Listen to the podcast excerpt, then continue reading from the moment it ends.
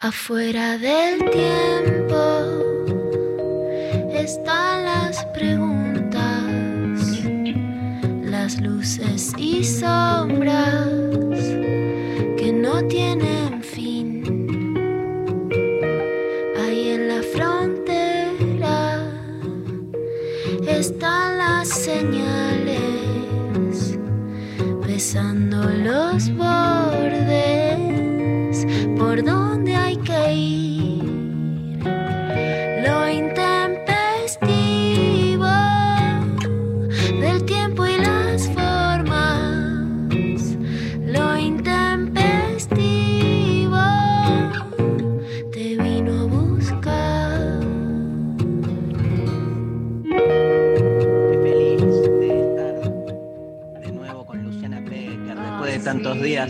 Hola Lula.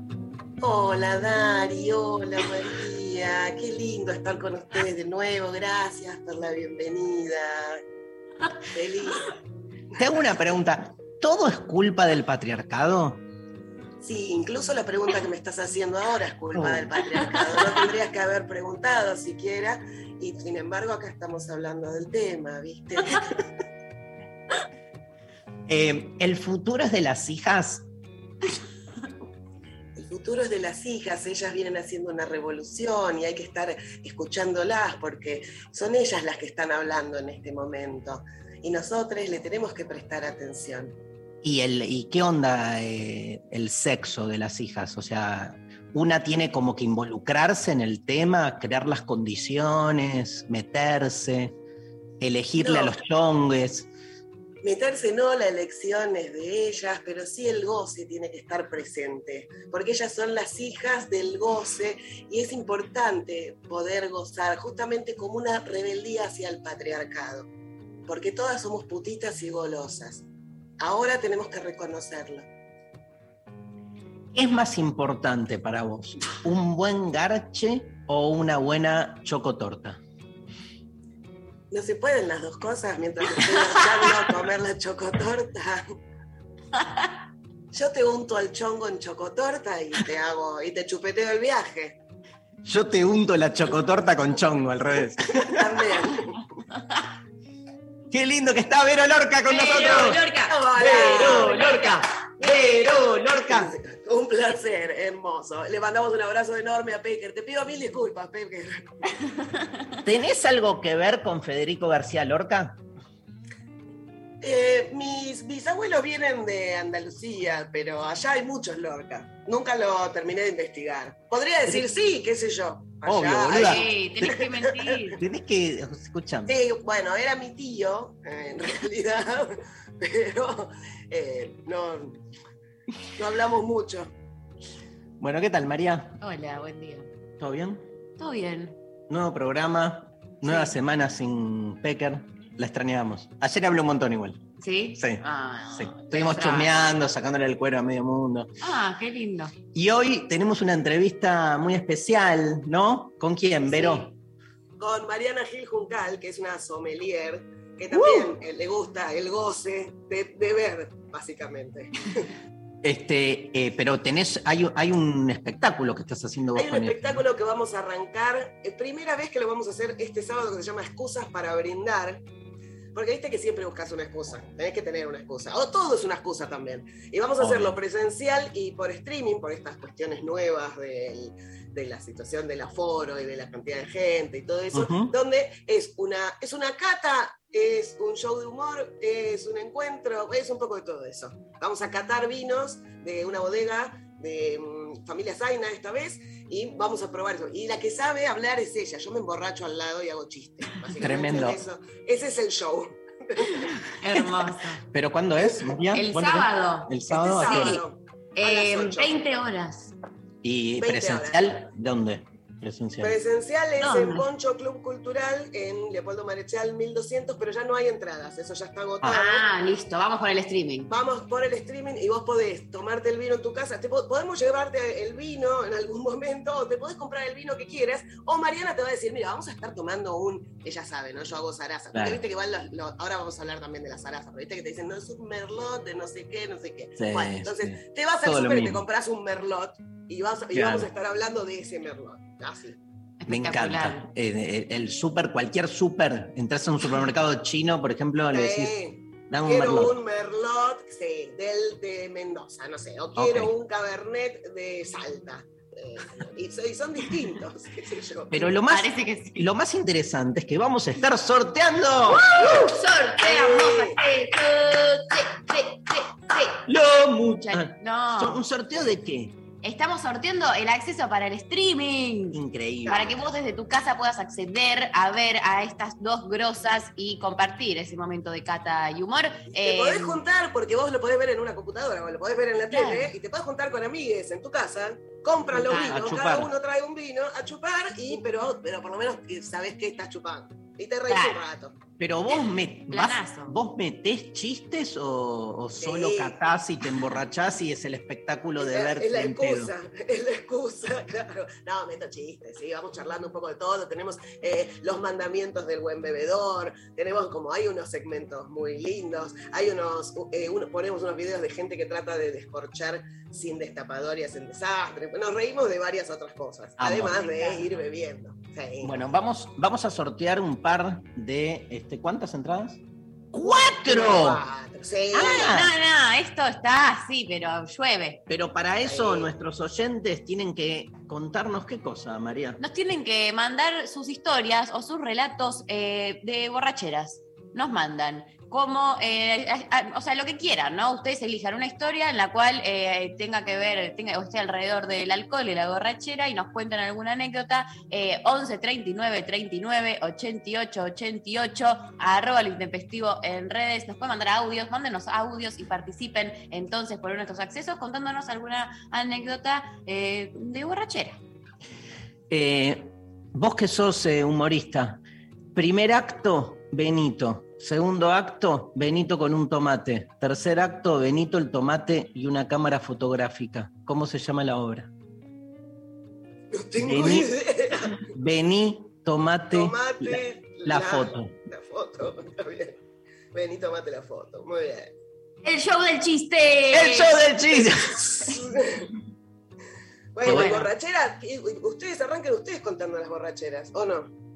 ¿Contamos borracheras? o no? Em, yo solo voy a decir que em, tuve una etapa de adolescencia eh, y encuentro con el alcohol y fiestas de em, chicos de quinto año del colegio, en el cual estaba todo, eh, era todo muy peligroso. Solo, eh, y, y- nos exponíamos a cosas horribles. Entonces, así empiezo yo. No, pero como mucha. me- me Siempre- tengo- sie- me gusta siempre la cosa positiva. De Siempre positiva, siempre arriba. Eh, no, la verdad es que hace mucho que no eh, llego a estados de borrachera porque no, no tomo en cantidad porque vomito, básicamente. Entonces no está bueno tampoco. No. Pero sí tengo recuerdos de, de estar, de ser una adolescente en pedo eh, por lugares que no le, va- no le voy a restar lo peligroso, pero sí voy a decir que era eh, divertido y que nada, la pasaba re bien hasta que en un momento mi cuerpo dijo, hasta acá, no vas a tomar más. Hay todo, o sea, vamos a ver a los oyentes, cuéntenos, obviamente, todo lo que quieran. Esto es libre y democrático. Nosotros siempre decimos lo mismo, nos encanta el mundo que se abre con la embriaguez, ni hablar Sí. lo que era el vino en el mundo griego, este, nada, un lugar fundamental, siempre este, también entendiendo lo que es después la adicción, el alcoholismo, Por cómo se va todo a la mierda, este, traspasando un límite, nada, de mierda, ¿no? Justamente como dejar en claro eso, ¿no? Me Claro, que una cosa es cuando con unas copas te divertís y, Claro. y qué sé yo, y, y regalás, la, llévate la heladera, te quiero tanto, llévate la heladera, que después decís, ¿por qué? ¿Por qué le regalé la heladera? ¿No? Pero bueno, hasta ahí, y no cuando te das vuelta que la pasás mal. Eh, yo cu- cuando arranqué a hacer stand-up en una época en la que, bueno, necesitaba plata y era joven, eh, hacía eh, despedidas de soltera y me paraba delante de las chicas a contar chistes y no sé qué, ani- animar un rato. Y me acuerdo de una en la cual habían emborrachado tanto a la novia que empezamos a hacer unos juegos y se les empieza a descomponer. Yo no sabía Claro. si quedarme o no. Se la llevan al patio, le levantan las piernas, Claro. pasa otra por el costado diciendo, escúchame, ustedes son los strippers, los vamos a suspender. Yo No, ahí, suspendían los strippers, digo, ¿qué hacemos No, acá tremendo. con esto? Claro, decís, acá, esa chica el otro día decía, chicas, así no se puede. Me Y te, per- los te per- te strippers. perdiste el stripper de tu vida, aparte. Claro. Viste que por él. además usaba eso, el stripper venía de no sabemos cómo venía del baño con la toalla colgada en la chota, viste que venía, se usaba Sí. mucho eso. ¿Por qué? ¿Por qué? ¿Por qué? No Escuchá. sabía que se usaba eso. Tengo, tengo para vos, para vos, porque yo siempre que, que hago un programa con un humorista creo que hay que contarle chistes. Ay, hermoso. Entonces, acabo de buscar chistes de borrachos. Va el marido borracho y le dice a la mujer, me ha pasado algo increíble. Fui al baño y al abrir la puerta se encendió la luz automáticamente sin hacer nada. Y la mujer le dice, sos un pelotudo, has vuelto a mear en la nevera. No, qué mal. Nah. Amo los chistes malos, amo los chistes malos. Son geniales, son geniales, pero eh, preferiría no abrir la puerta de la heladera y encontrar todo meado, ¿no? Como es un montón. un montón. Pero era un chiste. Bueno. No, bueno, pero te lleva a la ¿Cuántas veces la le decís algo a alguien o le cagás mal y después le decís, era un chiste? Ah, Me retor- me retorno. Era un chiste. Parece que, que, claro, que eso te habilita cualquier cosa. Una cosa Me- de, de maltrato. Bueno, era un chiste. Ok. no, se, no se te puede decir nada, vos. Total. Escúchame, no, pero tremendo lo que contaste el, el caso ese, porque es como, o sea, eh, una cosa es el darte vuelta este, ¿no? Y como, este, nada, lo que es una alteración de la conciencia gozosa, placentera, lúdica y hasta emotiva. Yo soy más de como de, de- de ponerme así triste, melanco con, El, con, el, con el vino. Sobre todo con el vino, no sé por qué. Este, por ahí con otros alcoholes me pega de otra manera, pero con el vino entra en una cosa más melanco, ¿viste? Este, y está todo bien, digo, este, hasta ahí. Eh, ahora, cuando pasás eh, una barrera y eso te destruye, yo hace rato, como contaba María también, yo hace rato que no, no tuve mis borracheras de adolescente, así de tomar del pico de una dama Juana a ver quién tenía más aguante, ese tipo de cosas de. Pero después es como que no. Y otra cosa peor es la adicción, ¿no? Porque ya el alcoholismo se vuelve Claro. una adicción. Lo escuchaba Alberto, ¿no? Ayer, eh, polémico, Ah, no sé. habló sobre con Julio Leiva en Ah. este, La Caja Negra, en Filo News.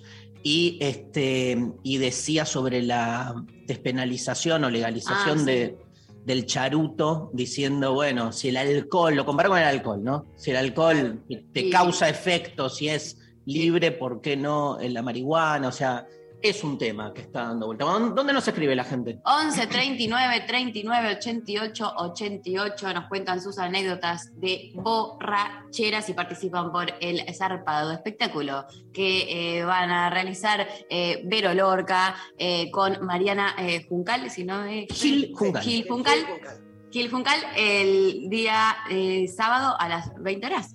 20 horas. Muy bien. Así es. Bien. Bueno, vamos, primer tema. Hola Eva, Evangelina Díaz, hoy en este, la coordinación de aire, Lali Rombolá y todo el equipo de Lo Intempestivo. Vamos a empezar con La Máquina de Hacer Pájaros, Mi banda favorita. con una canción que se llama Por probar el vino y el agua salada. Y está el vino presente, por eso la, la traemos. Y tiene un estribillo que nada, el que sepa me ayuda, nunca terminé de entender por qué dice eso, ¿no? Que es, este, ¿me ayudas con el estribillo? ¿Cómo se puede, cómo te puedes cómo te puedes reír así, hermosa? Cuando forzaste mi mente, ¿cómo te puedes reír así, hermosa? Cuando mataste a mi gente. ¿Por qué forzaste mi mente? ¿Mataste a mi gente? Le dice a alguien que se llama Julia, le dice hermosa y le dice, ¿por qué te puedes reír así? Amo que las canciones no tengan explicación, o las tienen, pero bueno, Claro. nunca las sabré. Bueno, de una. La máquina de hacer pájaros, arrancamos la mañana de lo intempestivo.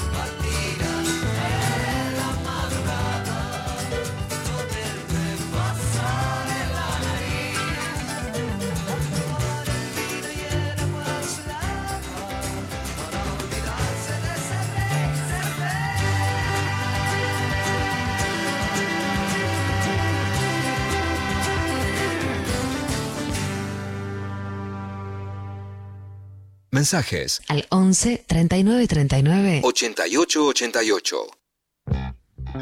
Bueno, eh, muy bien. Entonces eh, estamos eh, recibiendo sus mensajes sobre sus anécdotas de borracheras y empezamos escuchando un audio. A ver.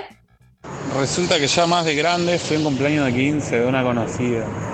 Yo estaba haciendo justo una dieta que lo único que me permitía era tomar champán. Y como no aclaraba la cantidad, yo me mandé y desde el momento cero de la fiesta hablé con el mozo que me secundió y empecé con champán. Yo no estoy acostumbrado al champán, así que no mucho más que decir que todo el asado de todo lo hermoso, rico que comí, lo devolví pero de una forma que me había envuelto a las 10 de la mañana del otro día con resaca y medio escabio todavía, poniendo eh, la cubre cama en el lavarropas porque había vomitado la cama, el piso, el baño, unas con asco.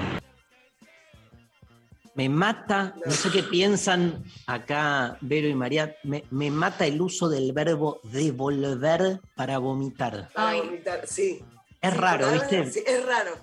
Suena Sí, raro. es un devolver, asco. ¿Qué devolvió? Sí, ya es un asco. Porque, te- porque pone más énfasis en que había algo que, que primero estuvo adentro entonces, y lo devolvió hacia afuera. Y además el Claro. devolver es como un acto de intercambio, como te doy y Claro. devuelvo, ¿entendés? Claro, ahora lo rompe. devuelvo. te lo de- este, pero hay- muchas de estas historias que. Igual No, yo- este, una dieta que solo podía tomar champán es un verbo. ¿Qué onda. Vero? ¿Qué, qué- Yo la hice en una época, No, se usaba en una época, hace bastante, hace bastante se usaba porque era como cetógena o no sé qué, esa cosa que te daban para comer solo carnes, no podías comer, entonces podías comer fiambre, por ejemplo, a demanda. Y champán Ah, bueno. porque no tenía como azúcar o no sé qué, no podías tomar vino, no podías tomar otro alcohol, pero podías comer carnes y no, y no verduras, como que recién a los 10 días te daban una verdura. Rarísimo. Espan- Espantoso, espantoso, no recomendable. Pero también era como, bueno, se puede tomar champán. Y cuando sos chico, tampoco estás, a- bueno, nunca te acostumbras a tomar champán. Y la burbujita te deja, viste, que te deja así como... Primero te levanta, te levanta, te levanta y después ¡pah! Yo cuando era chico, cuando era chico me habían enseñado a ponerle algo al champán que lo bajaba un poco. No me acuerdo qué era, era como, pero era como un, un licor. Peor era porque lo, lo- Peor, claro. lo mezclabas, creo que, bueno, no me acuerdo. No, mezclar ya, o sea, mezclar de una. Lo que pasa que hay gente que, que- que le da el champán seguido, digo, que lo tiene como bebida, digamos, de mesa, ¿entendés? Claro. Este, sí. Hay que acostumbrarse, yo qué sé. Claro, no, yo tomo una copa y ya estoy dada vuelta, creo. Lo mismo con la bebida blanca, o sea, yo no, no, no te puedo estar toda una noche tomando, eh, no sé, eh, vodka. o Whisky, claro. Whisky. No, yo no, hay gente que... Yo me acuerdo un chabón con el que laburaba, Vero, que a las 10 de la mañana empezaba con el primer whisky en la oficina. Fuerte. O sea, no podía- a las 10. Nada, después conozco, ahora conozco gente que no puede vivir sin un ribotril, que no, no es muy Claro. distinto, ¿no? Pero te, te Bueno, tenés que colocar, cual. ¿no? Claro, total. Sí. Y vos antes hablabas de que el vino te deja melanco, viste que también yo creo que tiene que ver, podríamos hacer un estudio para tus tesis, María, Sí, sí. No, porque, viste, depende del lugar lo que se toma. Viste que el vino es medio melanco, el vino te deja medio tanguero. El vino Sí, es como esta sí. cosa, pero en cambio, te vas a Brasil y tomas caipirinha. Y estás como, Claro. estás bailando como, eh, o, Sí. qué sé yo, en, en Perú tomas pisco. y te pega de otra manera. Te De pega otra más manera. alegre. Te pega más alegre, te pega más baile. Porque nosotros no bailamos. Yo he ido a trabajar a Perú, o, o- o he- ha venido una amiga colombiana acá y me dice, ¿en qué momento van a bailar? ¿A dónde? ¿Quién ¿A dónde, ¿Cómo? boluda? No se baila. baño, Iba a bailar a los 18, ahora no se baila. Ellos Claro. bailan todos, todos, te mueven la Sí. cintura, la cadera, la separan. Y tenés que decir, es un montón. Y Sí. nosotros es como... ¿Me lees, Más Maru? aburridos. Eh, buenas, historia borrachera. Me puse en pedo mal con Fernet, pleno julio. Estábamos en una quinta. Me agarraron entre dos amigos y me pusieron de cabeza adentro de una maceta inmensa llena de agua. Es lo último que recuerdo. El otro día me desperté en mi casa. Salud. Un error. Pero Pero, Chicos.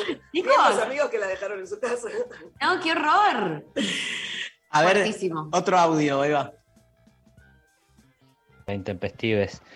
En el año 95, acá en San Martín de los Andes, en un invierno, una gran nevada, borracho y enojado con mi pareja de ese momento, me fui del boliche en el centro y encaré en plena nevada la caminata a mi casa a 6 kilómetros, montaña subida.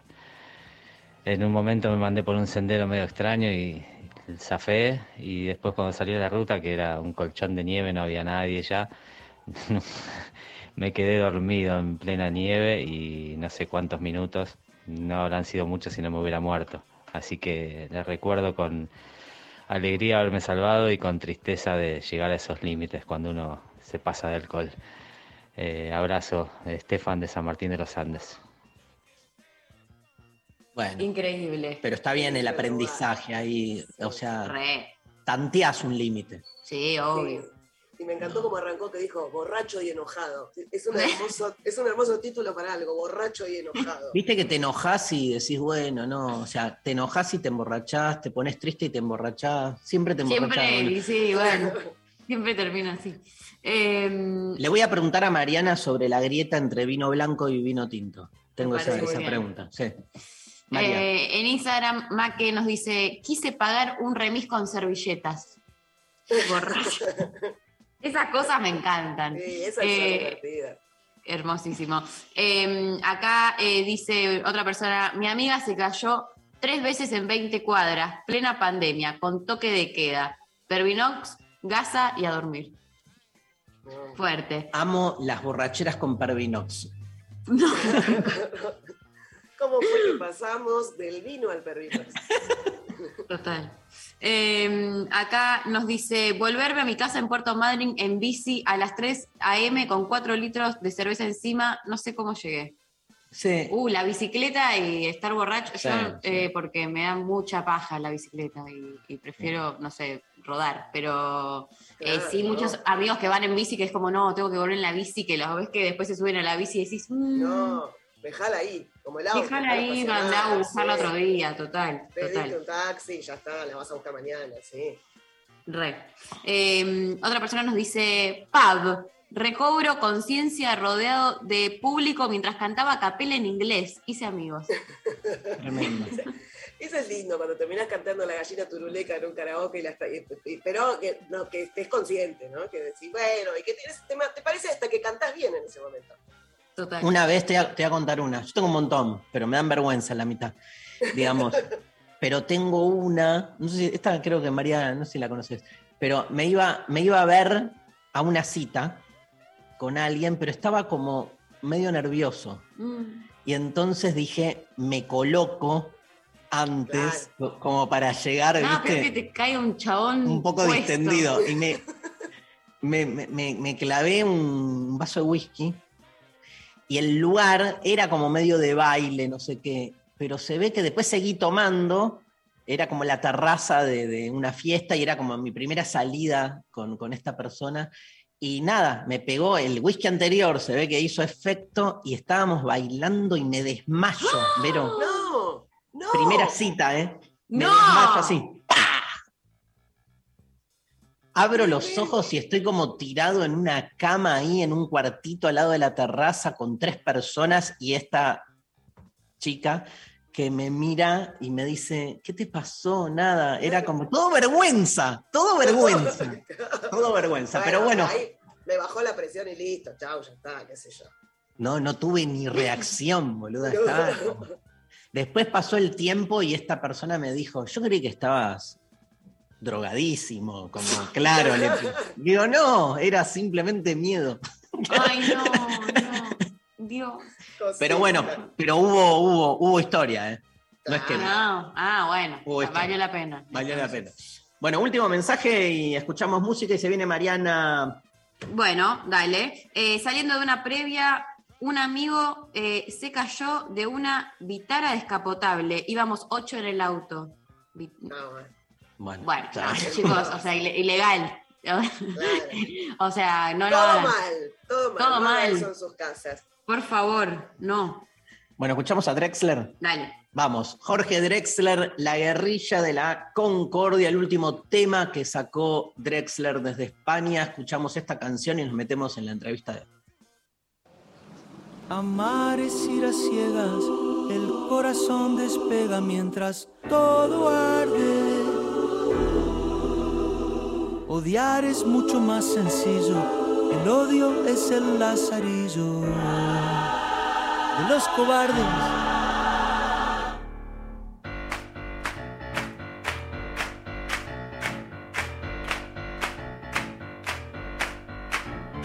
Armémonos, armémonos de valor, armémonos, armémonos de valor hasta los dientes. El miedo salió de su fosa y hoy amar es cosa de valientes. Por lo tanto, amémonos, amémonos porque sí, amémonos ahora mismo y aquí, haciendo historia. Soltemos al aire nuestras octavillas de la guerrilla, de la concordia. Amar es ir a ciegas, el corazón despega mientras todo arde. Odiar es mucho más sencillo, el odio es el lazarillo de los cobardes.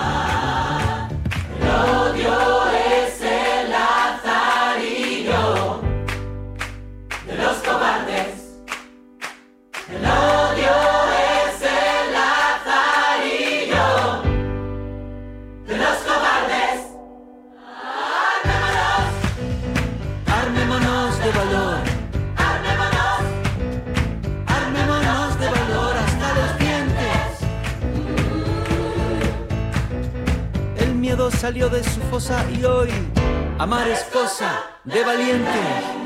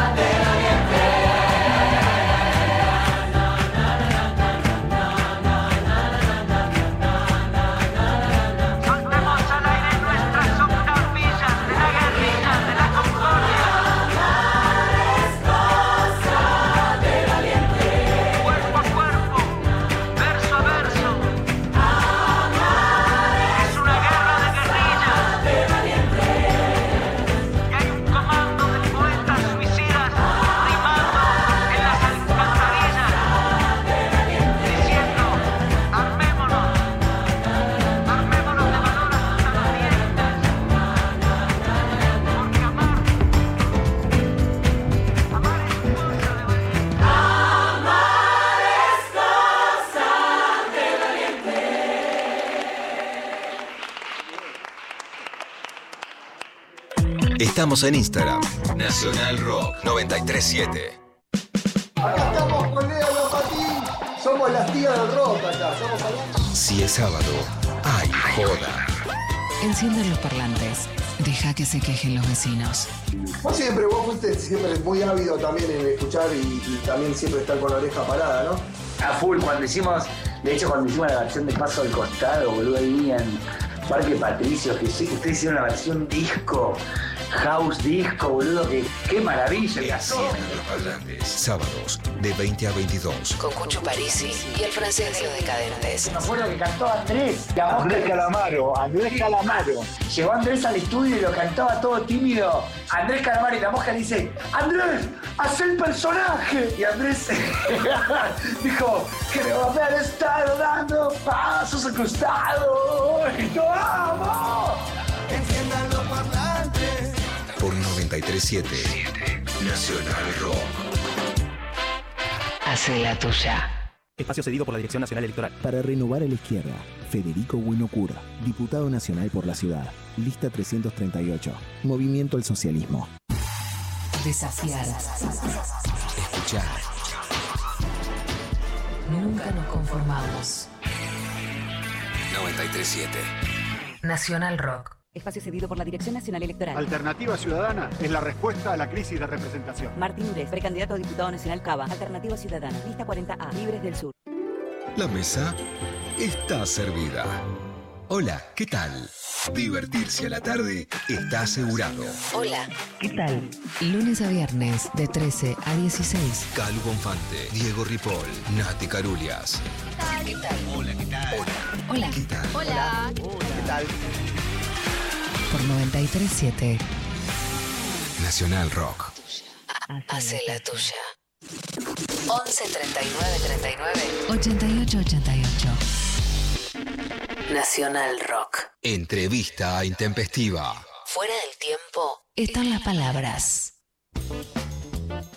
Sabes que en el banquete de Platón, Sí. uno de los, digamos, de, de- las cosas que se juega ahí es que son todos oradores que hablan sobre el amor, están elogiando al dios Eros, pero lo que por detrás se juega mucho, porque es un banquete, están todos, en realidad terminaron de comer y están como en la sobremesa, de alguna manera chupando. Lo que todo el tiempo te muestra Platón en el libro es que están todos tomando vino y hay como una especie de, juego paralelo donde se supone que el que tiene más aguante, o sea, el que no se altera en su conciencia, esta cosa de tener aguante tomando vino, tiene como una eh, virtud. Y obviamente Sócrates es el más virtuoso porque está toda la noche chupando, pero no se le mueve una neurona y el tipo sigue siendo racional, analítico, cuerdo tremenda imagen. Pensaba escuchando las publicidades de, de, la, de la votación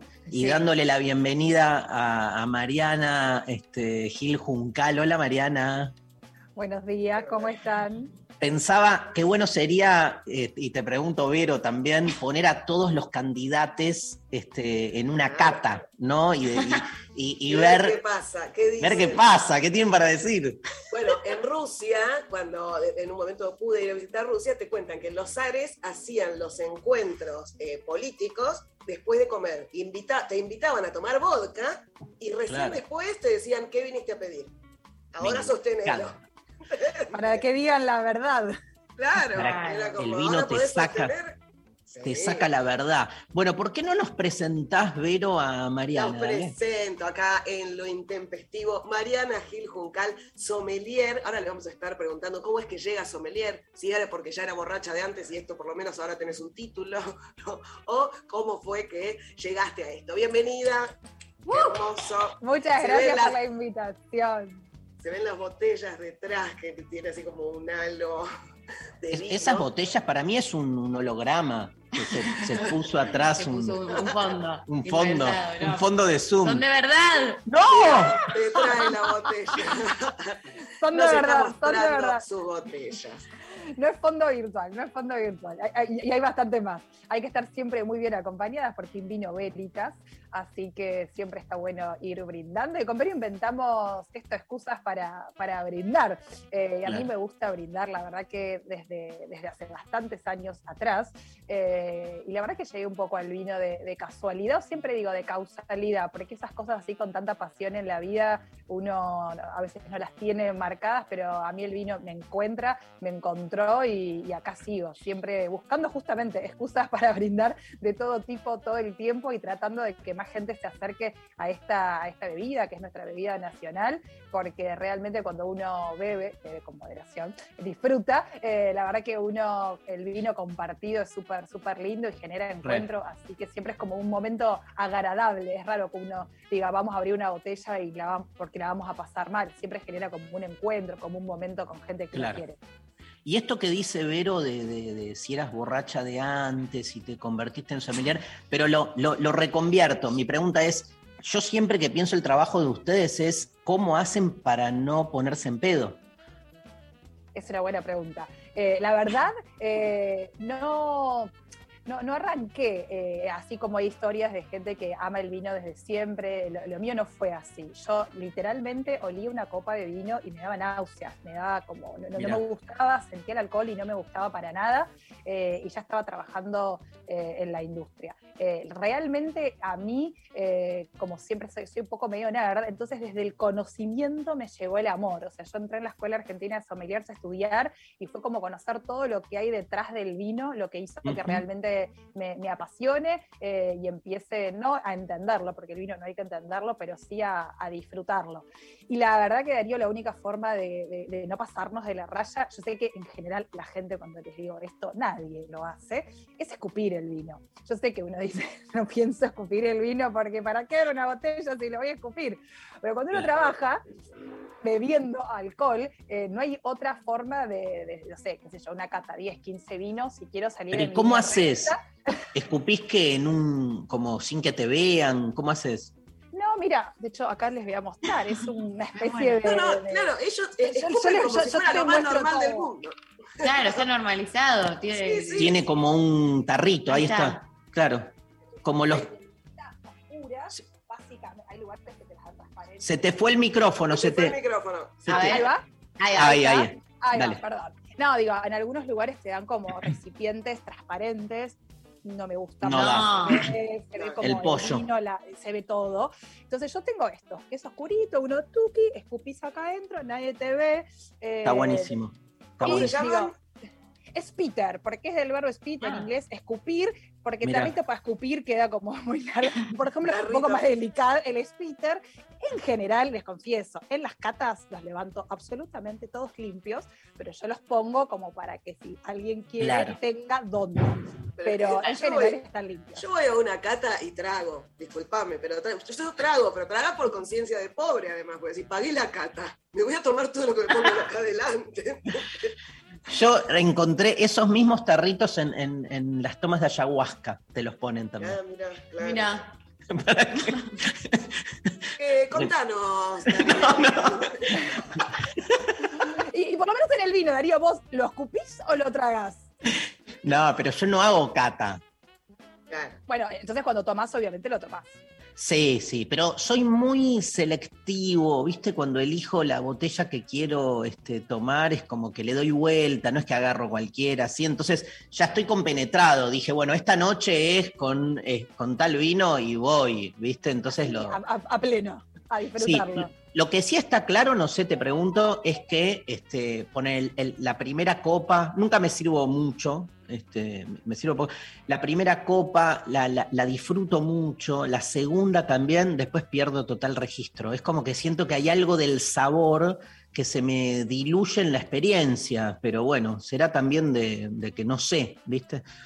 No, a veces lo que pasa es que no nos olvidemos que el vino tiene alcohol. Entonces, también un poco cambia la experiencia si uno está comiendo, si uno está solo tomando, si en general eh, tenemos agua o no tenemos agua. Yo como siempre recomiendo, tenemos que tener agua al lado de, de cualquier bebida alcohólica. Eh, y en general uno la tiene porque no tenemos esa costumbre de al lado de la, de, de la copa de vino o de cualquier bebida Claro. alcohólica tener agua. Eh, porque la verdad que el alcohol te va a deshidratar y va a pasar eso. La primera copa está buena, la segunda está buena y la tercera no me acuerdo.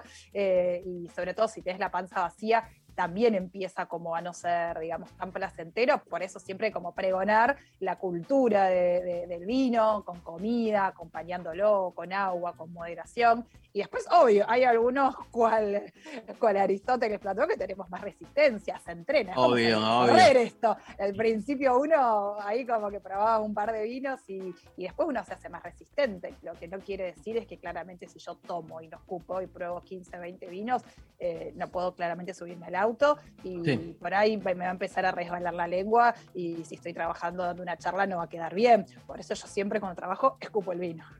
Hay una relación, Vero, María, pregunten, obvio, cuando quieran. Hay, hay, una, hay una relación este, eh, honesta, vamos a decir, no, más que honesta, realmente eh, eh, representativa eh, entre el precio del vino y la calidad. ¿Es, ¿Es cierto que un vino caro es el mejor y que un vino barato siempre es choto? No, no es cierto. Eh, la verdad que no es cierto, porque en general, eh, o sea, muchas veces a uno le puede gustar más o no. A mí algo que, que me gustaba mucho hacer en la, en la prepandemia, porque online uno no lo puede hacer, eh, es la, la cata, la cata ciegas, porque he intentado y la gente espía los vinos, los mandas tapados y la gente los espía. Entonces Genial. no tiene sentido. Pero me lo han confesado, o sea, los espíe, y no tiene gracia. Porque bueno, digo, en una cata ciegas, vos lo que podés- yo lo que solía hacer es, por ejemplo, no sé, seis vinos y, y los vas duplicando en precio. Para ahí arrancás un vino de 200, 300 pesos. En la Argentina tenemos la fortuna de que la relación precio-calidad arranca súper abajo. En otros países del mundo Claro. arrancás en la base y no vas a encontrar vinos tan bebibles. Eh, Claro. Y después por ahí 400. Se- eh, y vas duplicando, duplicando. Y por ahí, no sé, el vino de 1800 pesos no te multiplica tantas veces el vino de, ponele, Claro. De, hablemos de 400, 600, que a ciegas habla lo que uno realmente siente, porque etiqueta, digamos, descubierta, uno por ahí mira el precio, uno mira la bodega o es conocida, me tiene que gustar, y uno como que se empieza a poner esa presión. Y a veces puede ser que, que sí, que nos guste más el vino más caro, lo que no quiere decir que, que- que a todos les pueda pasar y hasta a veces eh, me ha pasado en muchas catas que por ahí alguien como con vergüenza, no, no sé, me gustó el más barato. Y digo, bueno, te, tenés la posibilidad de comprarte más vinos que te gusten, que si te gusta el más caro es como que, bueno, nada, vas a tener que abrir la billetera y te va a doler un poquitito, un poquitito más. Después, obviamente, que los vinos más caros tienen ya desde, desde, de- desde la plantación, digamos, de la vid, no es lo mismo, eh, pensémoslo en real estate, hay barrios que son más caros y ahora hay parcelas, hay terruños en la Argentina y en el mundo que son más caros, ya una parte de ahí, rendimientos por hectáreas, tenés más volumen, obviamente que por ahí va a dar más cantidad de litros, entonces todo eso después va en el precio de, de- Claro. de la botella. Lo que no quiere decir es que a uno le explican todo de por qué llegas a Sí. X cantidad y vos digas, bueno, me tiene que gustar más este vino porque, porque sale más caro, porque la verdad que en la práctica a veces pasa, a veces no, y de nuevo, siempre digo, catemos a ciegas, que es como la forma más justa, eh, hasta de para nosotros mismos, porque a veces uno no sé, no, Me sé, no me gusta tal variedad y vos ya ves en la etiqueta y como que no me gusta, no sé, el merlot, variedad súper ninguneada. Y ya ves merlot y por ahí no te gusta. Y te lo mando a ciegas y por ahí el merlot te encanta. Total. Sí. Bueno, en pandemia eh, diste muchas clases y muchas catas eh, así, por, por Zoom, online. ¿no? La gente empezó a beber más en pandemia, quería averiguar de qué, cómo era dar una cata online. Y al principio fue raro, porque uno estaba acostumbrado a eventos presenciales donde realmente en la degustación hay mucho que uno controla, desde, por ejemplo, que las copas sean las correctas, que estén bien limpias, que estén paginadas, la temperatura del vino, que es vital para el disfrute. Eh, entonces, si vos tomas el vino caliente o el vino muy frío, no vas a probar el mismo vino por más de que tengamos todas la misma botella de vino. Eh, entonces, bueno, yo mandaba como ahí explicaciones bastante largas y detalladas de cómo preparar todo antes de la degustación. Y al principio era raro, porque uno está así en un Zoom y ahora ya nos acostumbramos, pero uno estaba acostumbrado a la gente, al ida y vuelta. Al principio las personas estaban como más tímidas. Ahora la verdad que ya la gente, bueno, eso, habla, pregunta, toma, eh, se suma a los cursos online porque encontramos como la, comodidad de no, de no viajar. En el caso de con bebidas alcohólicas, la comodidad de poder beber un poquito de más, porque solo hay que llegar hasta el sillón o la cama, no hay que, no hay que trasladarse. Entonces hay como cosas que, que- que- que quedan. Con, con el vino sí quedaron mucho los, los cursos, como la parte más académica sigue funcionando. Por ahí la cosa más social, que yo el año pasado lo hacía porque no se podía hacer nada, hoy la gente ya esa parte más social prefiere poder ir con un aforo reducido, pero, pero personalmente, porque es como, es, otra, es como otra energía. Che, y te hago una pregunta. El, ¿Qué onda con el, el mito de que el vino blanco es como de, menor valía que el vino tinto?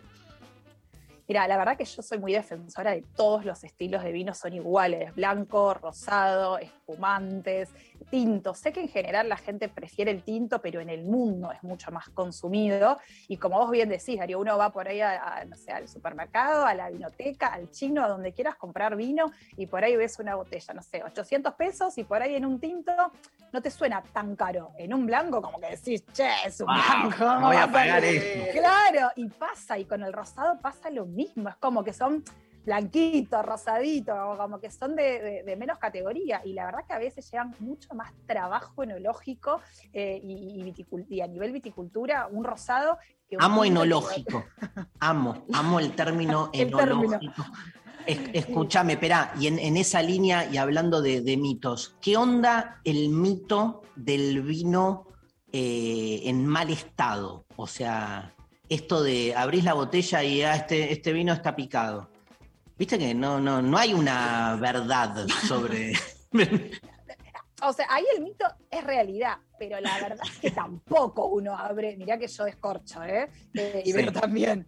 Y la verdad Sí. que y no es que uno abre vinos en mal estado todo el tiempo, la verdad que es súper ínfimo la, la cantidad que puede haber, eh, pero digo, puede estar picado, que por ahí, ahí es más evidente, pues si uno abre y huele a vinagre, es como que uno se va a dar cuenta que hay algo raro. Después por ahí hay como enf- enfermedades o defectos más sutiles, que no es que si uno toma el vino nos va a hacer algo, pero que, que, digo, si uno tiene por ahí un conocimiento más técnico, van a pasar, porque por ahí abrir un vino no está tan intenso, está como muy sin aroma, el gusto está medio tranqui, y por ahí uno piensa, si no conoce el vino de antemano, bueno, es así, es como Claro. medio pelo, y Claro. por ahí si uno conoce el vino, decís, che, no, acá tiene algo, hay una bacteria como que está ahí tapando todo el vino, pero la verdad que, que sucede, sucede, pero es poco. Igualmente, ante la duda, siempre digo, miremos el vino, llevémoslo a la nariz, que si pasa algo medio raro, no lo detectemos en la boca, porque en general no tenemos el tachito para escupir y lo vas a tener picado en la boca y no está bueno. Bueno, todo esto ella explica en el show, pero además yo te quería preguntar, ¿qué hay de esta cosa del vino de minita? ¿Viste que te dicen el rosado, el coso, vino de minita? Ay, ah, esto le va a gustar a la minita. Qué horror. Para, voy a agregar algo. Eh, nosotros habíamos hablado, creo que fue el año, el año pasado o este año, yo ya tengo, eh, no me acuerdo, Sí. cuando ya habíamos hablado con Mariana que hablamos de este tema y unos meses después fui a comprar un vino para regalar un cumpleaños y entro a un lugar de vino y me atiende un señor y me dice, le digo, no, es para un regalo, le digo, yo no tengo idea si, si me podés guiar un poco y me dice, ¿es para mujer o para varón? Y me acordé de todo lo que habíamos hablado y yo le dije, ¿y qué tiene que ver? ¿Es Claro, ¿qué tiene que importante? Sí, y me bueno, dijo, yo- no, bueno, eh, no sé, no, no, te pregunta, como que el señor se quedó como, no, como que se dio cuenta que yo, y me acordé, nada, así que quiero que volvamos a hablar de esto, me A parece. mí, me, clave. a mí me pasó también que fui con mi novio y nos dice, ese es para, ese es para minita, y mi novio me mira como diciendo, acá no, acá no, no hables de feminismo. Lo pagamos, lo pagamos, señor, acá no, acá no. No te pongas a discutirle al señor, es un pobre señor, está tratando de vender el vino, Verónica, todo eso en la Cambia mirada de- diciendo, Cambia de novio, Vero. Cambia de novio, no te puede decir eso. No, el tema es que hacen la pregunta, eh, digamos, equivocada. En realidad es, che, ¿qué le gusta? ¿Qué toma? Y por ahí tenés un tipo que toma rosado y blanco y tenés una minita como Vero que toma un cabernet con madera. Entonces, lo que hay que preguntar es qué le gusta, ¿viste? Como cuando uno entra a un local de ropa y, y lo mismo, a buscar un regalo. Bueno, ¿qué estás buscando? No sé, un jean, y que te- que tenés idea que le gusta. Digo, pero pasa siempre, pasa siempre de que siga habiendo mucho, mucho prejuicio eh, y te mandan, no sé, hasta regalos. Bueno, y yo hablo con colegas, por ahí te mandan a las mujeres, nos mandan rosados y, y espumantes, y a los cualquiera. hombres les mandan el tinto. Pero es, es Eh, viste que la mujer no toma whisky, también ese mito, o este, cuando eh, una mina fuma cigarrillo negro, es como, ¿cómo podés fumar? Viste, como si hubiese Tremendo. Me acuerdo una vez me gritaron por la calle, era, más, era adolescente, me gritó, tan bonita y fumando, me gritó un señor. Y sí, Wow. ¿Qué? Sí. Bueno, yo la semana que viene doy una cata, bueno, online de, de- de habanos y, y vinos. Ah, genial. Sí. Hermoso. Eh, y la semana que viene también online, whiskies con maridaje con chocolate. Y, y sí, confieso que, que al principio, cuando me metí en todo este universo, mi familia es como que primero arranqué con el vino, después ya caía con botellas de, de whisky, de gin. Cuando me metí en los clubes de, de- de habano y volvía con olor a habano, me acuerdo que mi mamá al principio, ahora ya lo celebra y todo, y está orgullosa, pero al principio me dice, no, yo no puedo creer. O sea, que, que estés Esto es trabajar. bebiendo todo, claro. Y que sea Esto es trabajar hasta que le mostraste los morlacos a la vieja y se terminó el problema. Sí, Escúchame, mis bueno, hermanos han dicho, bueno, me equivoqué de profesión, ella viaja, toma, come y dice que está trabajando. y, y escupe aparte, ¿viste? Che, bueno, mil gracias. Entonces recordamos un poco la, mm, este, la convocatoria para este sábado y, y bueno, y este encuentro también entre dos mundos, el mundo del humor y el mundo de la cata de vinos. Sí, y dos mujeres. eh, Dice, Y dos también, mujeres. no, dos mujeres haciendo humor, bebiendo, hablando de vino y las invitamos a que tengan sus excusas para brindar. De hecho, invitamos a la gente que nos mande mi excusa para brindar es y las vamos a poner en video cuando terminamos. Y gente recordamos. Horario, día. El sábado, Este 20 horas, sábado. ¿no? Sábado 14, 14, el día del borracho, a las Ah. 20 horas. eh, y la gente que va a estar bebiendo por streaming también nos mandan y pueden eh, acceder al chat y mandarnos sus excusas para brindar, contarnos qué están bebiendo y hacemos un interactivo. Gracias, Mariana. Muchas gracias a ustedes, a beber y a brindar. Dale, nos, y vamos a la pausa con música y obvio, los enanitos verdes. Eh, los enanitos verdes. Lamento boliviano y yo estoy así, borracha y loca. ¡Loco!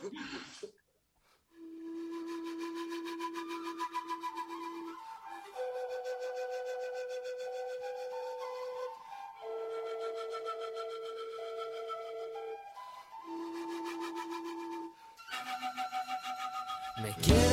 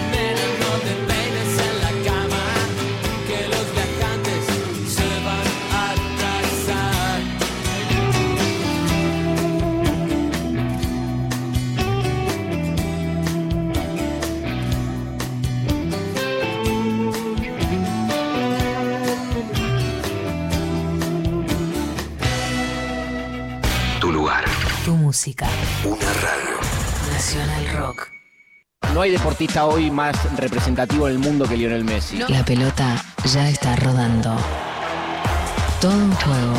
En ese momento, sabiendo que iba a tener los ojos del mundo Puestos en encima, eso es lo más genuino que puede ser un tipo. Un grito de gol que se sostiene en el aire. Esa autenticidad siempre fue una característica propia de Leo, ¿no? Todo en juego. En juego. Domingos, de 12 a 14. Con Nato Maderna y Santi Lucía. A Leo nunca lo viste intentar usar palabras o un vocabulario o una retórica o, o- o meterse en un relato que no era de él. Todo un juego por 937 Nacional Rock. Hace la tuya. Espacio cedido por la Dirección Nacional Electoral. El 12 de septiembre te invitamos a creer en lo que viene, una nueva opción. Lucas Haseki, precandidato a diputado nacional por la Ciudad Autónoma de Buenos Aires. Lista 79. Partido Renovador Federal Cava 1. Una nueva opción. Estamos en Twitter. Nacional Rock 937. Espacio cedido por la Dirección Nacional Electoral. Nos unimos para ser Tercera fuerza. en todo el país. En Buenos Aires, del Caño del Play, Jordano Diputados. Frente de Izquierda Unidad, lista 504-1A. Maga. Las cosas más lindas. Con Tomás Rebó. Linda. Del fútbol y de la política. Lunes, 20 horas. que cualquiera puede hablar de esos temas. Ahora también por Twitch. Nacional Rock 937. ¿Me siguen? Hay músicas. Y músicas.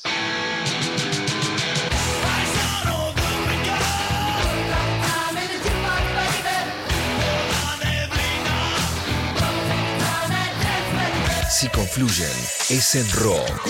Anoche te esperé bajo la lluvia dos horas, mil horas, siete perros. Nacional Rock.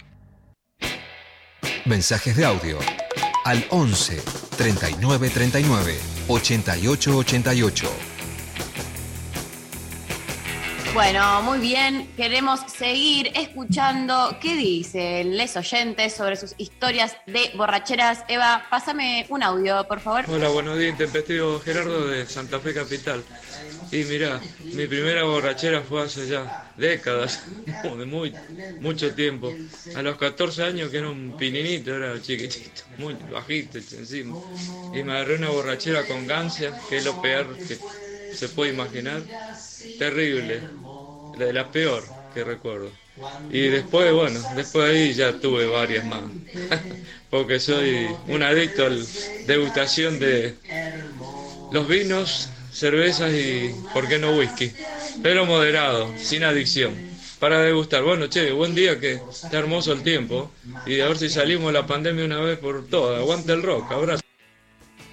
Bueno, un abrazo en- Un enorme. abrazo, y esa es una muy buena excusa para brindar, salgamos de la pandemia. Toda, Yo creo que casi toda mi generación, la primera borrachera espantosa se la agarró con gancia. Se tomaba mucho en aquella época y es una bebida muy dulce. Sí. Esto Te, tomás dos vasos, ya te la pusiste. Ya está. Yo me acuerdo de. Lo mezclaba con Sprite, puede ser. Sí. eh, y cosas así. Y era como.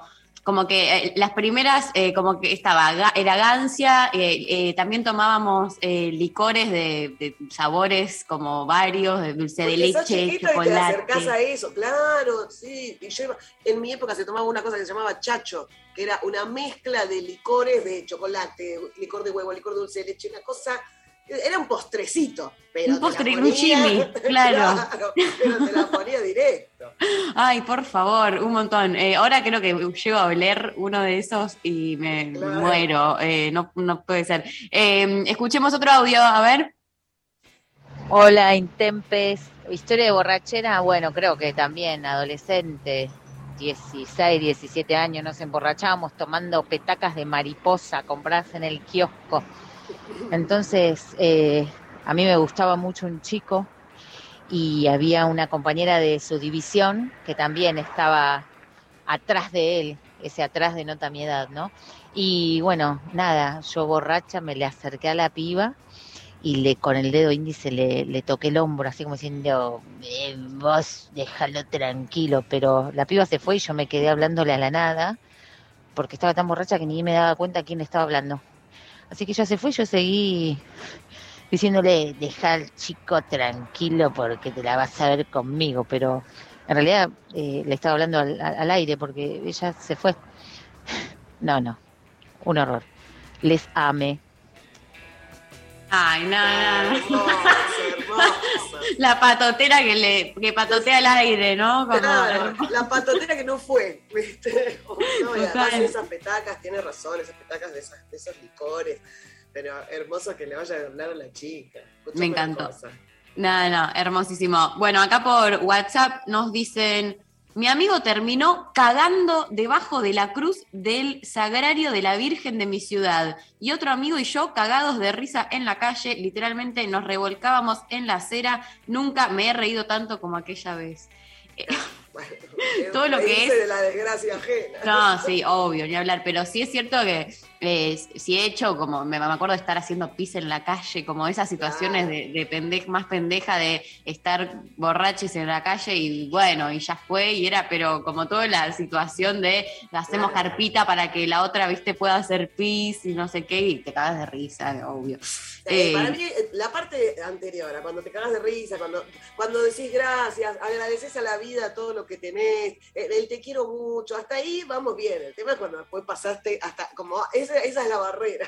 Sí, totalmente, total. Eh, acá en Instagram, Yani dice, cuando me recibí, me chupé todo. A las 7 tenía que ir a laburar y estaba en una pileta en tetas. ¡Ah, hermoso! Hermoso. Y sí, Toda anécdota, to- toda anécdota que termina con pileta en tetas, me parece que está bien. va a estar bien, escúchame. Eh, que ya está, ¿quién no quiere estar, estar en tetas en una pileta? Eh, acá Pablo dice, en una tremenda borrachera por Twitter, dice, rompí la cerradura de la casa de un amigo. No pudimos salir y tuvimos que salir por el techo. Hermoso. Todo lo que es Bueno. historias de quedarse encerrados en lugares Historias de borrachera. En México estábamos en, en- Me había ido a hacer shows con unas comediantes amigas allá a hacer stand-up. Y la dueña de casa, estábamos en Querétaro, nos habíamos corrido, habíamos hecho función en la caja popular. La dueña de casa se había quedado emborrachándose con su novio y nos mandó a su casa. Cuando llegamos, yo me estaba haciendo pis, no podíamos abrir la puerta, la puerta no se abría. Pasaba el novio de una de las chicas a tratar de abrirla, la y ella nos decía, borracha, pídanle permiso a la puerta, que la puerta se abra. Era, no le podemos pedir permiso a la puerta, ya le pedimos permiso, ya decimos, hablen con la puerta, que la puerta se abra, pídanle permiso. Insistía, borracha, mamada, hasta que nos dimos cuenta, me dice, ah, tengo las llaves en la cartera, les di otras y tuvimos que volver a buscarla. No. Eh, no, no. no. No, Tremenda. no, no. El Ay, pídanle permiso a la puerta. No, hermoso. Qué hermoso. Espectacular. Eh, una de las últimas veces que, que estuve un poco en pedo, me acuerdo que estaba con unos amigos, nos íbamos a, no sé, a una fiesta, me imagino, no- ya ni me acuerdo dónde. Y eh, estábamos en mi casa y yo abrí la puerta y era como, bueno, vayan saliendo todos. Bueno, dale, yo estaba del lado de afuera y hice la pelotudez de dejar la llave puesta del lado adentro y el último que pasó cerró la puerta y yo dije, no, la, como eh, quedó la llave adentro y en ese momento como que no podía hacer, eran, no sé, las 2 de la mañana, ¿qué, qué podía hacer? Nada, dije, bueno, me voy a la fiesta, total, eh, Ya fue. Sí, o sea, no, no lo, lo va a solucionar la María del futuro, como que ahora no, y bueno, me fui, obviamente me tuve que ir a, a- a dormir a la casa de una amiga, porque claro, eh, cómo me iba, no podía entrar a mi casa de ninguna manera, estaba, no había nadie, eh, y, y después toda la travesura de al día siguiente, volver, eh, y estar pegándole a la puerta para que caiga la llave, bueno, nada, todas esas cosas que una dice, ¿por, por qué? No pensé ¿Por dos qué? veces eh, antes de cerrar la puerta. Em, Innecesario. innecesario. Eh, ¿Escuchamos otro audio? A ver. Buen día. Bueno, esta historia ya la conocen, Darío y María, te lo voy a contar igual, para ver. Y cuando teníamos 17 años, estábamos en el liceo, con una amiga éramos abanderadas, de la bandera uruguaya y la de Artiguitas, eh, los pabellones patrios. Cuestión que 24 de agosto ustedes ya capaz que saben, acá es la noche de la nostalgia, nos, hace, nos salimos a reempedar y salí a bailar temas viejos. Ya se viene. Eh, y el 25 de agosto es la declaratoria de la independencia. Por ende, acá las señoras abanderadas tienen un acto, primera hora, de la mañana. Bueno, pues no sucedió porque el acto sí sucedió, nosotras no fuimos, porque nos reempedamos, eh, nos despertamos tipo 11 de la mañana con un montón de mensajes, tipo el acto, el acto, vamos, ya había pasado el acto, había terminado hace horas. Y nada, por suerte, eh, la cripta, tipo la encargada del liceo, este, nos preguntó, ¿qué les pasó, chiquilinas? Silvia, nos empedamos, perdón. Me dijo, ay, chiquilinas, ustedes, qué cosa. Bueno, no pasa nada, está bien, son jóvenes, diviértanse. Gracias, Silvia, te amamos. Eh, pero nada, esa historia no me, la, no me la olvido más. Clavamos a todo el mundo con ese acto de porquería. Ay, no, no, no. No, tremendo. Grande tremendo. Silvia, igual que le puso que les dijo que estaba todo Sí, bien, bueno, ya las hubiese ya matado. Eh, que todo lo que es colegio, y yo me acuerdo caer en una en en épocas eh, viejas mías, donde iba a, a las votaciones que se hacían en los centros de estudiantes de otros colegios, ahí con los pibes a, a bancar los trapos.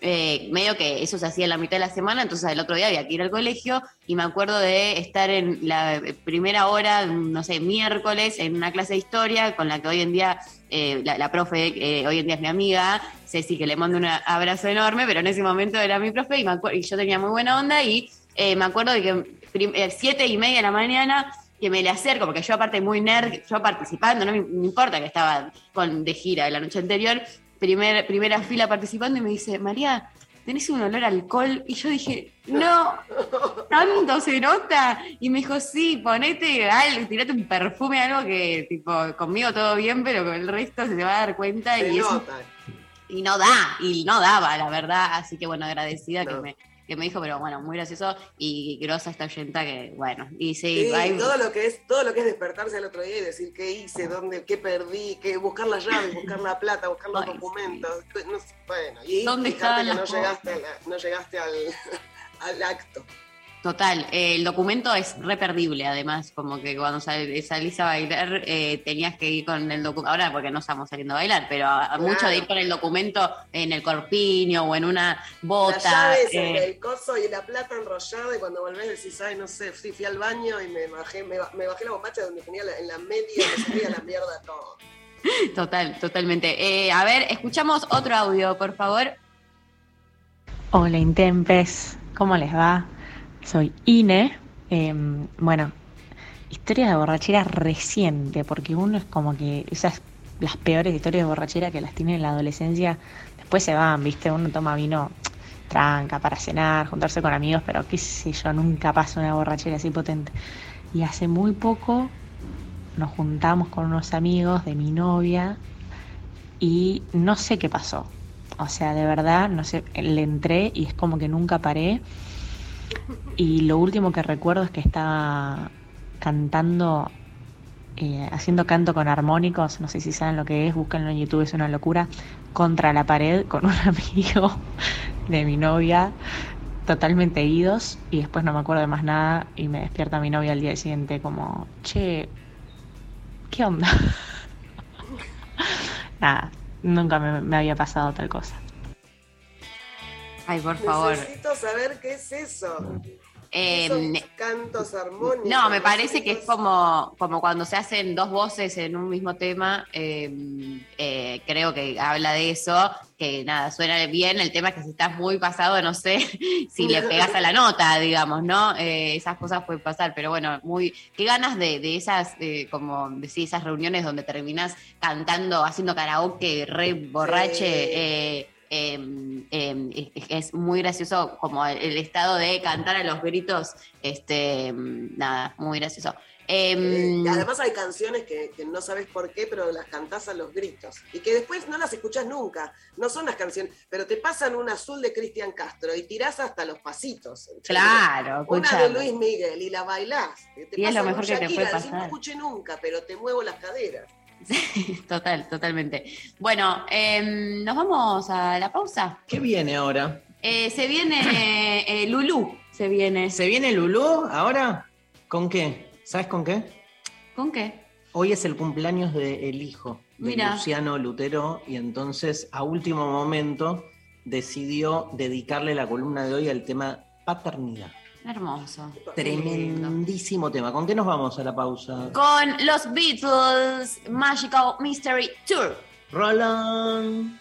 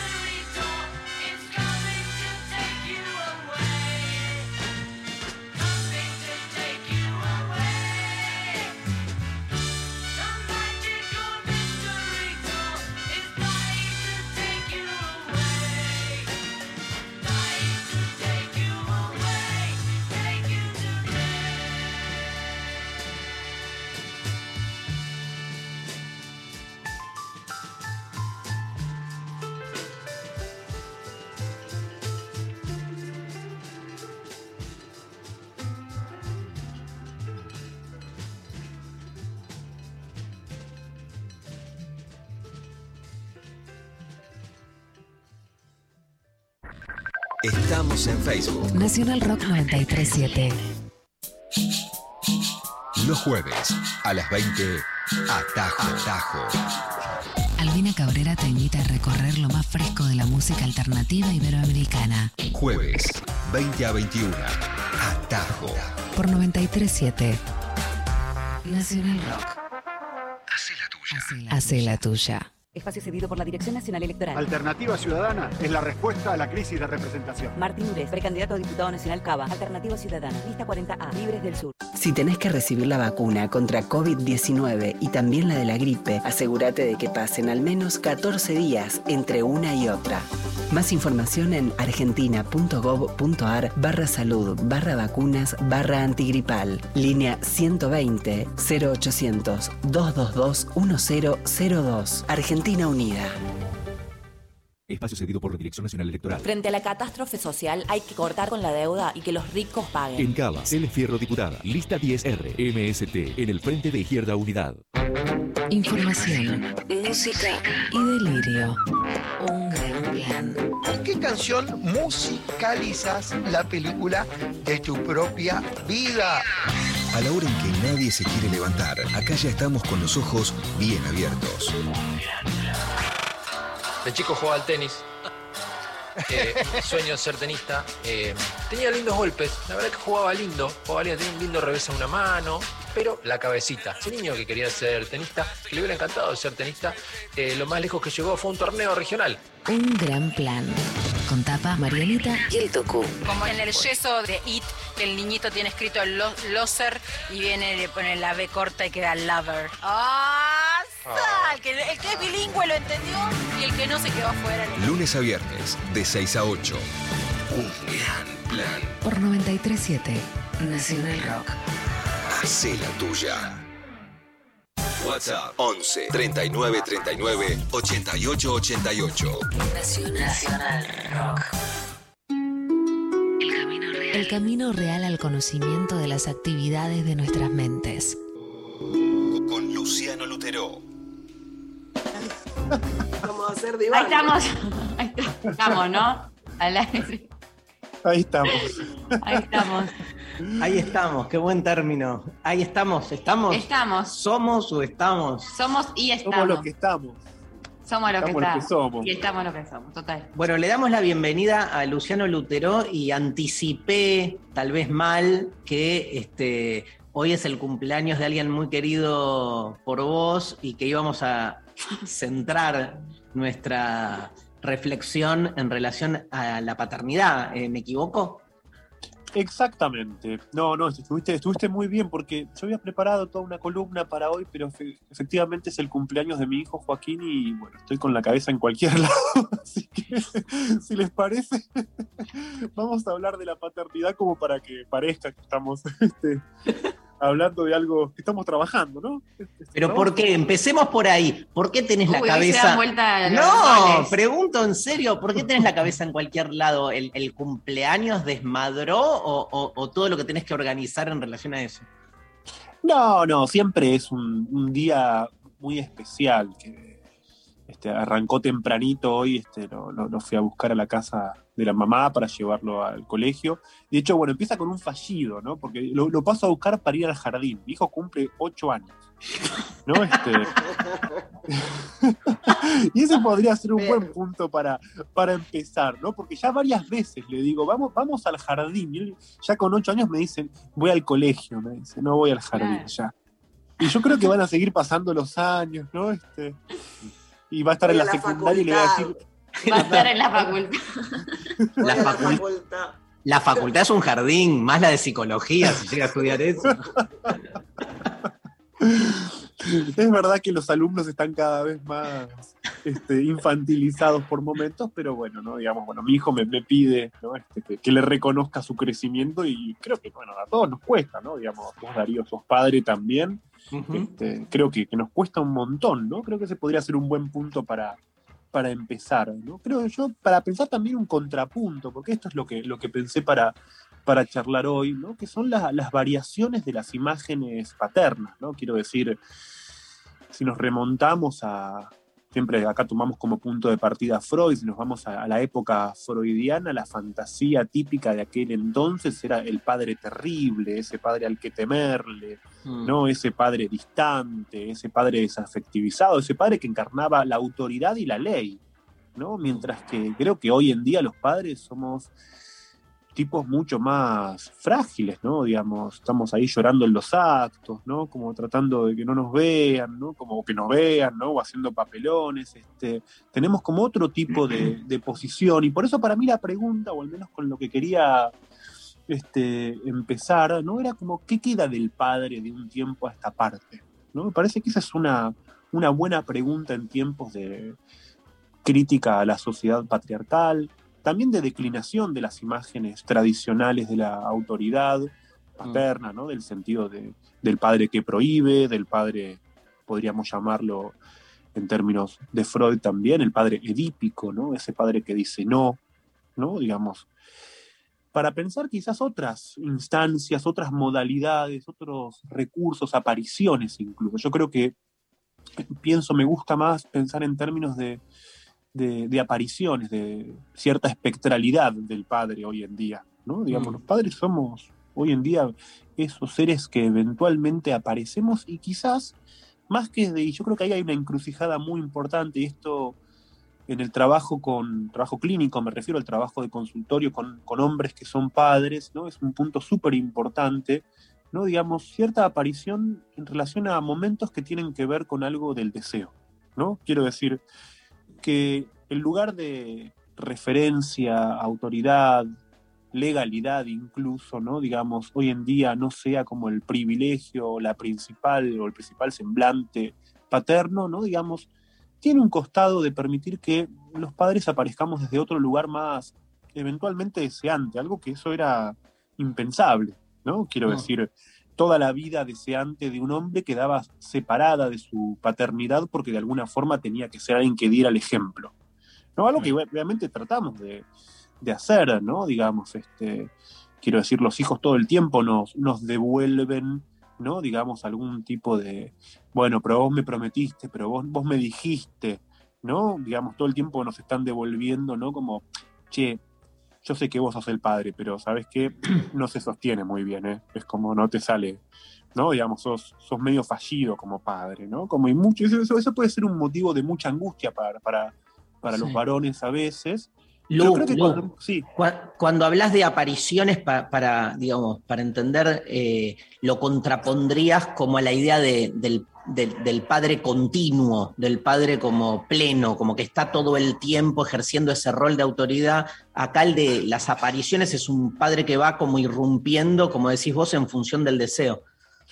Totalmente. De hecho, de hecho, la aparición, o mejor dicho, la presencia del padre.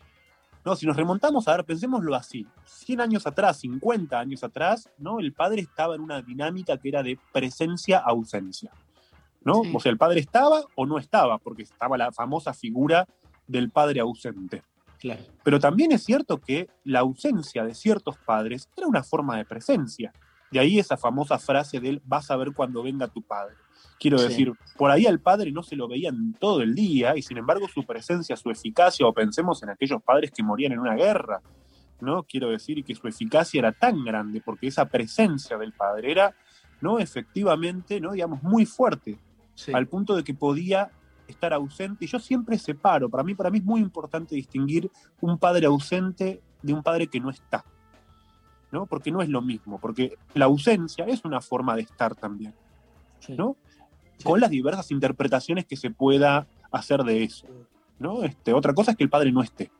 Ahora, hoy en día, pensando en esto que vos decís, Dari, sí, es mucho más disruptiva, circunstancial, ¿no? Este, cuando pensamos estas apariciones más Sí, deseantes, disconti- discontinuo, ¿no? Exactamente, exactamente. Y yo creo que ahí hay un punto donde, ¿no? Este, en tiempos hoy en día donde pensemos que la- las preguntas de la, de la crianza se volvieron, ¿no? Digamos, el pan de cada día, ¿no? Quiero decir, foros, espacios de internet, ¿no? Digamos, la pregunta por las figuras parentales está todo el tiempo arriba, arriba de la mesa.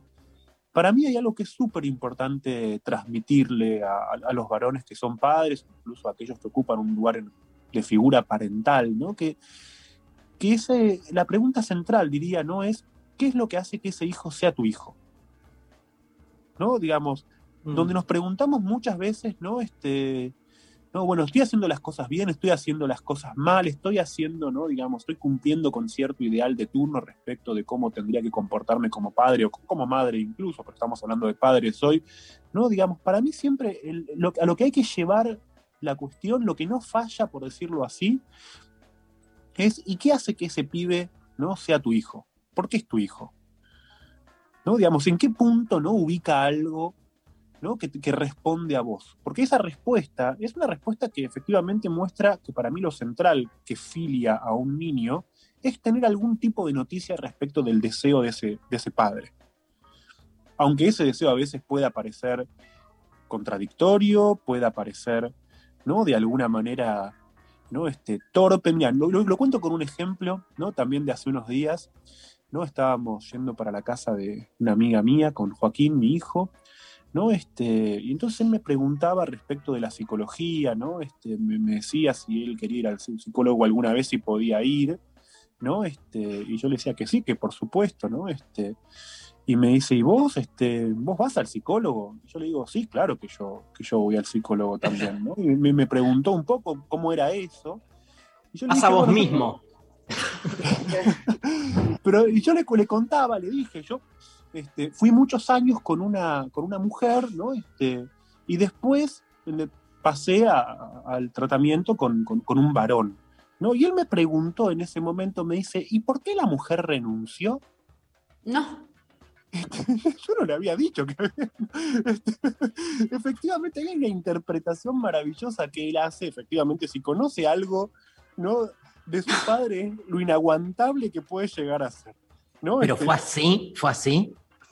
Me preguntó por qué la mujer renunció. ¿no? pero, fue, pero la mujer renunció. La mujer renunció. Contá la posta la mujer se murió, que es más triste aún. ¡No! ¡No! Háblame de ausencias ahora. Es una forma de renunciamiento radical, ¿no? Pero. Pero no, porque no le quedó más. más quiero creer que no que no le quedó más remedio. Llegamos hasta donde. Igual yo, yo sueño con ella todavía de vez en cuando, la extraño, ¿no? Digamos, la sigo buscando en el más allá este, todavía. ¿no? Este, ¡Qué fuerte! Pienso, ¿no? En otra, en otra circunstancia, ¿no? Que, que, que, es de estos días con, con, mi hijo, ¿no? Que él me, me, me, empezó a preguntar, ¿no? Este, ¿y vos qué preferís? Me dice, ¿no? Y por lo general me, hace, ¿preferís, por ejemplo, me dice, la cerveza o el vino? Y yo trato de decirle, no, bueno, depende de la situación, depende, a veces prefiero tomarme una cerveza, se hace mucho calor, se hace un poco más de frío, me, me, gusta tomarme una copa de vino. No, no, no, no, pero no importa la situación. ¿Vos qué preferís, la cerveza o el vino? Y me lleva a esa pregunta, ¿no? Digamos, por una, trata de hacer una disyunción excluyente, ¿no? Este, y trata de cercar, y yo trato de como de correrme de esa pregunta tan insidiosa, y así como me pregunta, ¿no? Por la cerveza de vino, me pregunta por otras cosas más personales, más íntimas, ¿no? Digamos, y digo, en este punto, cuando noto ese interés, y a veces me llego a cansar y le digo, este pie me está pudriendo con sus preguntas, ¿no? Este pienso y digo, este pie es mi hijo, ¿no? Es claramente que sabe cómo, por un lado, tiene alguna noticia de ese aspecto sintomático de su papá que lo hace eventualmente una persona insoportable, pero también ¿no? encuentra algo de la relación que puedo eventualmente tener yo, que él la conoce mejor que yo, incluso con ciertas preferencias, ¿no? Hasta diría que con su pregunta hasta me diagnostica. Claro. ¿No? Este, y a mí me parece súper importante. Te analiza, ¿no? De alguna forma, ¿no? Me, me devuelve algo que, ¿no? Sí. Este, sin duda toma la forma de la interpretación. ¿No? Digamos, creo que nosotros nos preguntamos muchas veces culturalmente hoy en día, ¿qué tengo que hacer para ser un buen padre? ¿Qué tengo que hacer para hacer, ¿no? Como para estar haciendo las cosas bien, para darle todo a un hijo, para que, ¿no? Buscamos la función parental desde el punto de vista del ideal y nos olvidamos que aquello que nos da esa función es la respuesta que da el niño. Si la respuesta es filiatoria, y muchas veces la respuesta filiatoria, ¿no? Lo que hace de un niño un hijo, es algo que nos interpela, que nos incomoda, ¿no? Digamos, vos querés saber cómo te estás relacionando con tu parentalidad, a ver, contame qué te dice tu hijo, ¿no? ¿Qué cosas te dijo? ¿no? ¿Cómo te habla? ¿Qué te pregunta? ¿No? Te, te lleva hasta esas preguntas, ¿no? En las que eventualmente vos decís, preferiría que no me esté hablando de esto. ¿No? Te lleva hasta ese punto en el que vos escuchaste algo de lo que dijo y decís, ah, pero este pibe algo entiende. ¿No? Digamos, lo que hace de una persona, un adulto, ¿no? Digamos, hoy hablamos de los padres, ¿no? De lo que hace de un, de un varón un padre, ¿no? Es ese punto donde encuentra en la palabra del hijo ese efecto de interpelación, de puesta en cuestión, ¿no? Que es la única manera por la cual un niño llega al deseo de uno algo que no es tan fácil. ¿no? Digamos, por lo general en nuestra vida cotidiana nos arreglamos muy bien para que nadie pueda llegar hasta ese punto. De hecho, los padres incluso muchas veces hacemos un montón de cosas para, para esconder, para tapar ese tipo de cuestiones. Decimos, no le digamos tal cosa, no le contemos esto, que no lo sepa. Creemos que los hijos no saben ciertas cosas, ¿no? Digamos, tratamos de camuflar, ¿no? Y ahí hay una especie de radar que los pibes tienen para pescar algo que nosotros no les dijimos mucho mejor que si lo hubiéramos dicho. ¿no? Este, Por eso para mí, ¿no? digamos, y digo esto pensando, ¿no? como también un terapeuta que trabaja mucho con, con padres, ¿no? este, yo creo que, que lo que más me, me, me, emociona en un día como hoy, en el cumpleaños de, de, mi hijo, no es la relación de palabra que logramos construir en este tiempo. ¿no? Y no porque sea una cuestión de, y es lo que más comparto también cuando pienso, ¿no? En que alguien me dice, ¿no? Este, bueno, ¿y cómo hago, no? Porque no hay receta para el cómo hago, ¿no? Hay yo, buscar la palabra, ¿no? Te quiero hacer una pregunta como columnista ya, segundo año, amigo, digamos, la típica pregunta, ¿cómo, eh, por ejemplo, tu hijo hace un quilombo o no quiere comer? Vos ¿Aplicás psicología o sos meramente un padre? Yo soy un cavernícola. Yo soy un cavernícola. No, este, yo soy, no, soy, yo soy, yo creo que hago, yo hago toda esta teoría de la palabra y más porque soy un, padre muy poco ejemplar. Soy un padre. Me muy el poco libro de Freud. Ideal, ¿no? Estoy, estoy muy lejos, ¿no? Este, de, de esos padres tolerantes, comprensivos, ¿no? Digamos, soy de los padres que Wow. Que, que, amenaza, hace esas cosas, ¿no? Te voy a matar, ¿no? Este, te, voy a, te voy a sacar. Y todas, todas, todas cosas este, Prohibir. insostenibles, ¿no? Insostenibles, porque lo único, creo que por lo general todo ese tipo de, de situaciones lo que hacen es poner de manifiesto la propia impotencia, ¿no? Quiero decir, claro. en ese sentido, ¿no? Cuanto más uno ¿no? Dice, bueno, ¿sabes qué? No, no vas a usarle la tablet todo un día, ¿no? Como no, insostenible. Después que te, te rompes a la, a la media hora estás como dando vuelta para atrás, ¿no? Diciendo no no haber estado muy mal, qué sé yo, me equivoqué, ¿no? Este, o peor, lo ves pasar y le decís, che, pero este pendejo es hermoso, ¿cómo le voy a estar sacando? Eh, yo no sostengo no, y... un castigo nunca. Jamás. Eso es ser, coher eso es ser coherente. Por lo menos hay coherencia. Eso es ser consistente, ¿no? Como... Total. Escúchame, y lo mismo te pasa ya que estamos, ¿no? En, en, otras cuestiones, por ejemplo, en tus vínculos afectivos. Vos que trabajás además la cuestión amorosa muchísimo en, como psicoanalista, sos como de, de, de o sea, al, al, manejar tanta teoría, ¿te ves a vos mismo diciendo, uy, mira, esto que me está pasando es el capítulo 4 de Freud, no sé qué? O nada, estás ahí librado al, al, a la contingencia. No, por ahí después, en un segundo momento puede ser que le, le des una vuelta a algo y ya te descubras en alguna página escrita, ¿no? Pero en el momento, in situ, ¿no? Digamos, no hay teoría que valga, ¿no? Este, claro. De hecho, creo que, que, justamente, ¿no? Este, lo, si para, digamos, va, mucha gente dice estudiar psicología para entender mejor al ser humano, para entenderme mejor a mí mismo, pero esto, nada, nada de todo eso se, se logra, ¿no? Digamos, no porque no, no pasa por una cuestión de saber, ¿no? Me parece que pasa por una cuestión de, de actos, ¿no? Este, claro. Creo que sí, quizás el, el, propio análisis hace que, que uno descubra ciertos, ciertas reincidencias, ciertas cuestiones Total. Que insisten, ¿no? Que uno se pueda leer más desde la... Es más leerse desde la experiencia que poder, ¿no? Digamos, saber ciertas cosas que te permiten anticipar. Yo creo que, que hay un punto donde culturalmente, ¿no? Volviendo a la cuestión como de las figuras parentales, buscamos mucho un aseguramiento en el saber. ¿No? Este, y no, no le tenemos confianza al tropiezo, a la equivocación, a que hay Mm. capacidad de reparación, a que hay posibilidad de leerlo, leer el tropiezo a veces como virtuoso. ¿no? Si, si algo es propicio o si algo se desprende ¿no? de, de la práctica del psicoanálisis, creo yo, es que hay cosas que solo se pueden hacer tropezando, ¿no? que, que se volvió necesario pasar por el tropiezo, que tiene una función hasta casi como de, me doy Sí. cuenta de que puse el cuerpo, de que estuve implicado, que me pasaba algo con esto. ¿Por qué? Porque la pifié, porque dije, no lo voy a hacer, no lo voy a hacer, no lo voy a hacer, no lo voy a hacer. Y efectivamente, ¿no? Este, Bueno, La nosotros, semana siguiente me la mandé, ¿no? nosotros nos conocimos cuando me invitaste a presentar tu libro Más crianza, menos terapia, ser padres en el siglo XXI, que va, va como, va así, de, derecho, ¿no? Este, a, a lo que estamos hablando, y era un poco tu, tu- tu tesis esta, ¿no? Sí, sí, sí, totalmente. Sí, sí, me acuerdo que, que ese día llegaste con, con la mochila y te dije, che, ¿querés dejar la mochila por ahí? Me dijiste, no, no la dejo por ahí porque ya me afanaron muchas mochilas.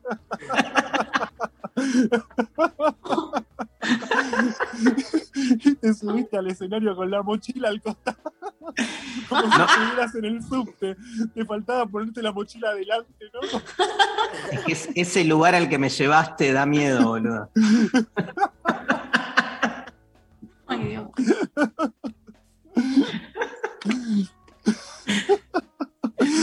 Entre la vez que nos encontramos en el aeropuerto y después esa con la mochila, yo decía, este tipo, ¿qué le pasa? Y todo lo que tiene que le- ver con la mochila, lo que llevamos atrás, lo que Obvio. Sí, Para no, Lutero, imagínate. Por favor. Por supuesto, ¿no? Digamos, apegado a la mochila, ¿no? Claro.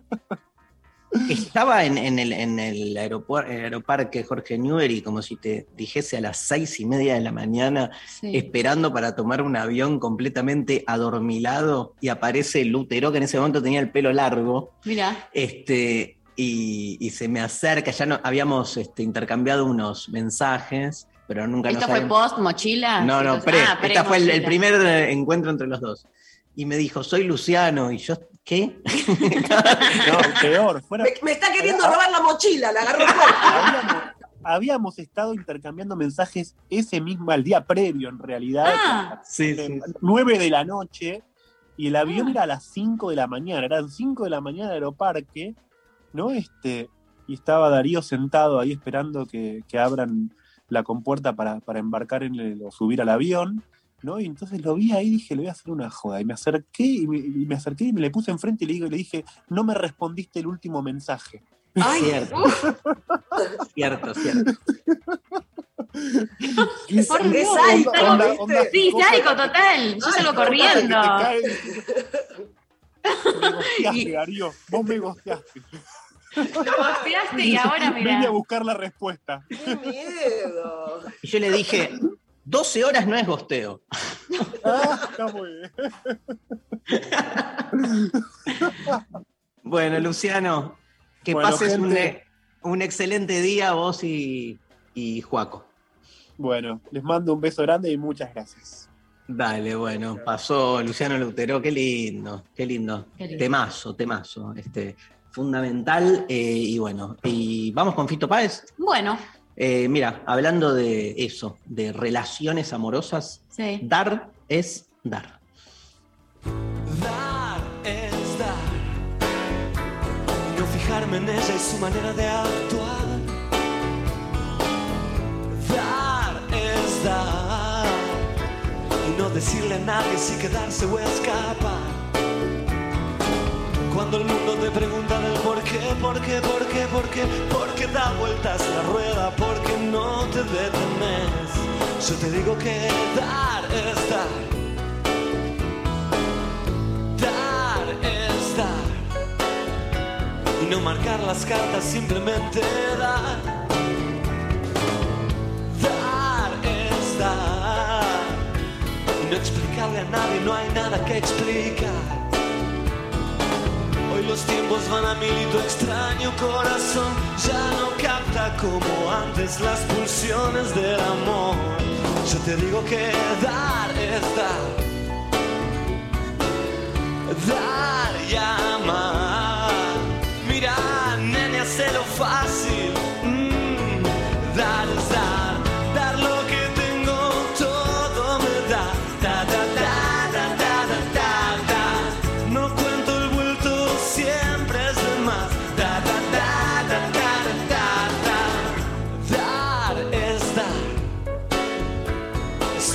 Una manera de andar. Dar es dar. Lo que recibes es también libertad.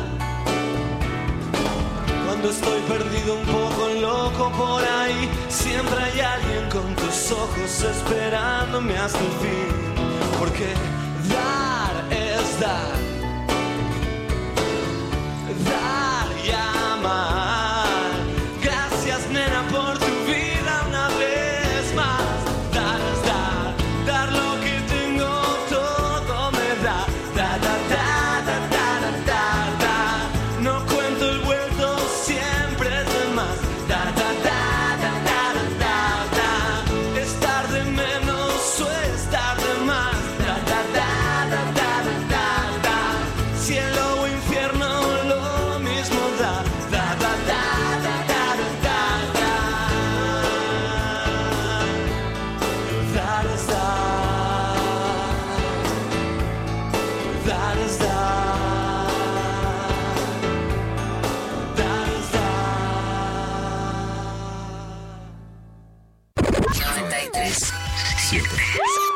Nacional Rock.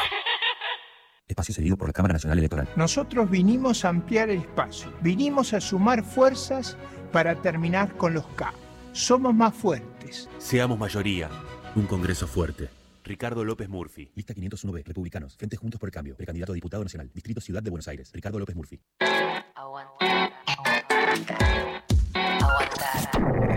Esperar. Bancar. 937 Nacional Rock. Espacio cedido por la Dirección Nacional Electoral. Están destruyendo las jubilaciones. Parales la mano. Marcelo Ramal, diputado nacional, Ciudad de Buenos Aires, lista 346-1, Política Obrera. La mesa está servida. Hola, ¿qué tal? Divertirse a la tarde está asegurado. Hola. ¿Qué tal? Es que los animales son los que más saben. ¿El perro qué hace cuando va a llover? El muertito para arriba. La panza al aire así, se remueven, es porque va a venir tormenta. ¿Qué va a venir tormenta? De lunes a viernes, de 13 a 16. No, pero don María. que no llega! Se Pero está María- rascando. Don. María. Calvo Bonfante, Diego Ripoll, Nati Calurias. Pero Usted está en el obelisco y son los perros del campo. hablamos de lo que no sabemos. en el campo le dijera, no, no se puede estacionar en la mano derecha en las avenidas. Dicen que Es la- falta de respeto. Hola. Hola. Por 937. Nacional Rock. Hace la tuya.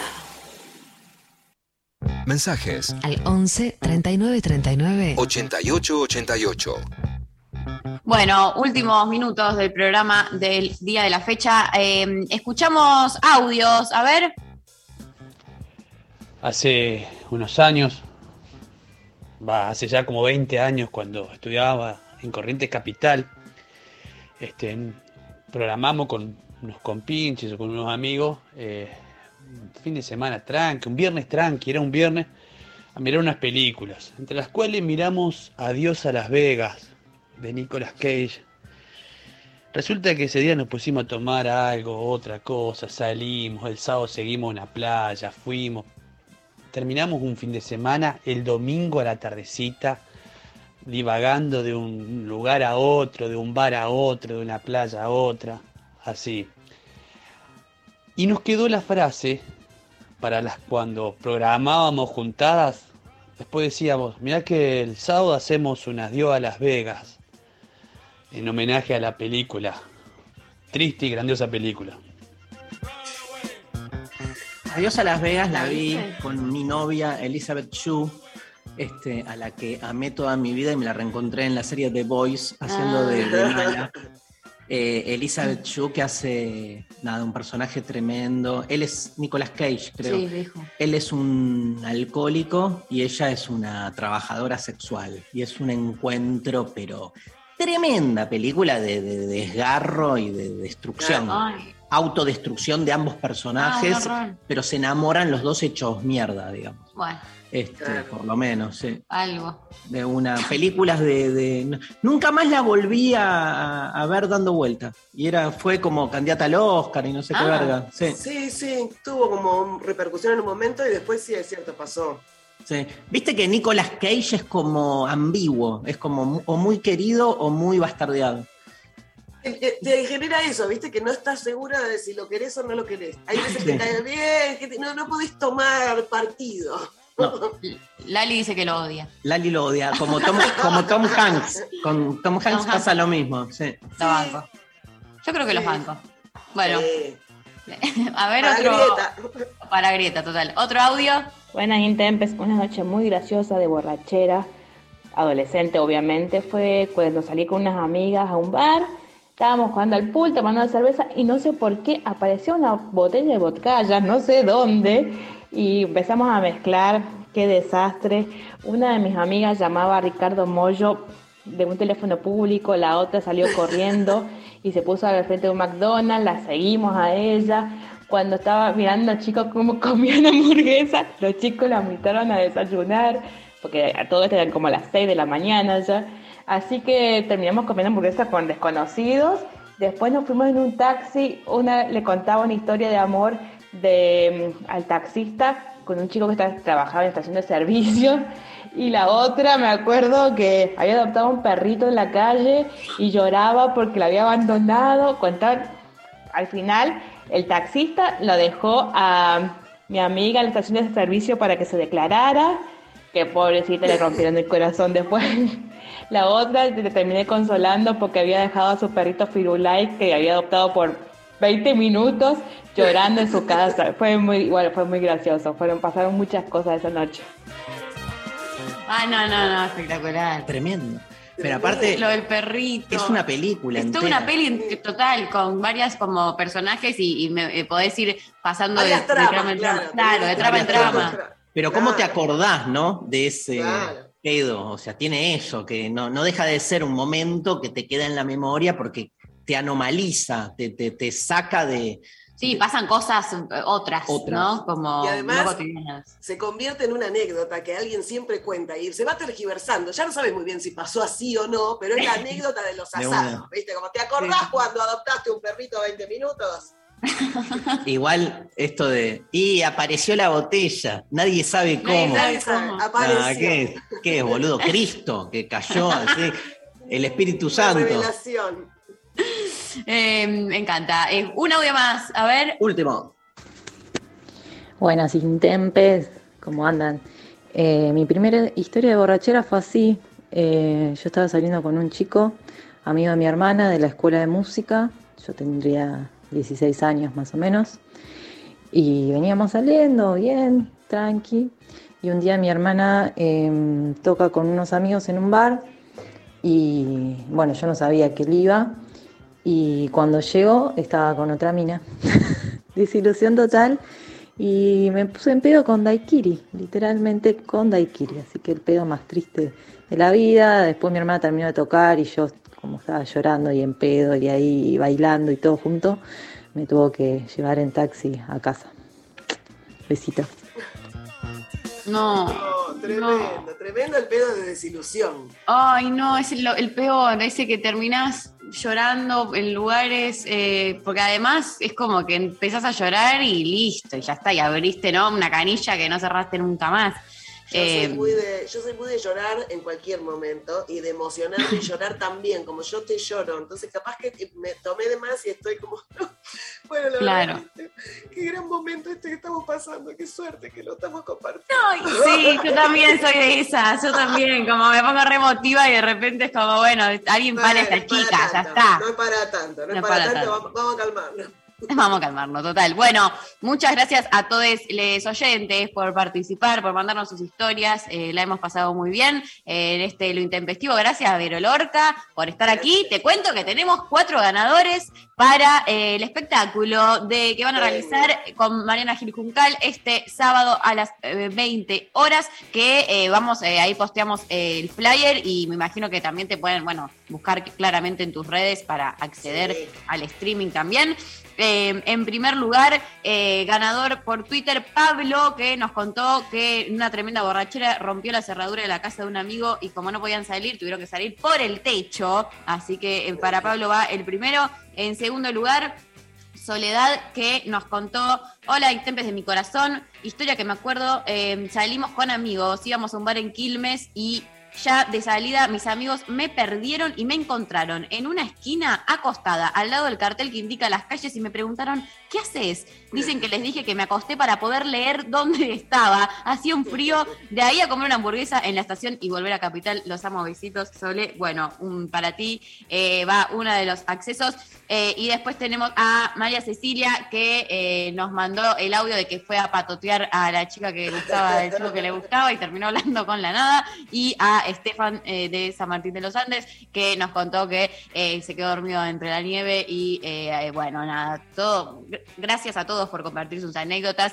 Eh, allí se encontrarán con Pero Lorca y con Mariana para tener una velada hermosa con sus vinos. Este, Buenísimo. Gracias eh, a NASA y el chino por operarnos, Eva Díaz y Lali en la producción. Gracias a todos. Nos reencontramos mañana con eh, Martín Rechimusi, claro que sí, eh, con un viernes ATR, con mucho humor. Eh, qué lindo terminar la semana eh, de esta manera. Bueno, nos vamos escuchando a Manal, jugo tomate, temón, para cerrar el programa del día de la fecha. Hasta mañana, gente. Adiós.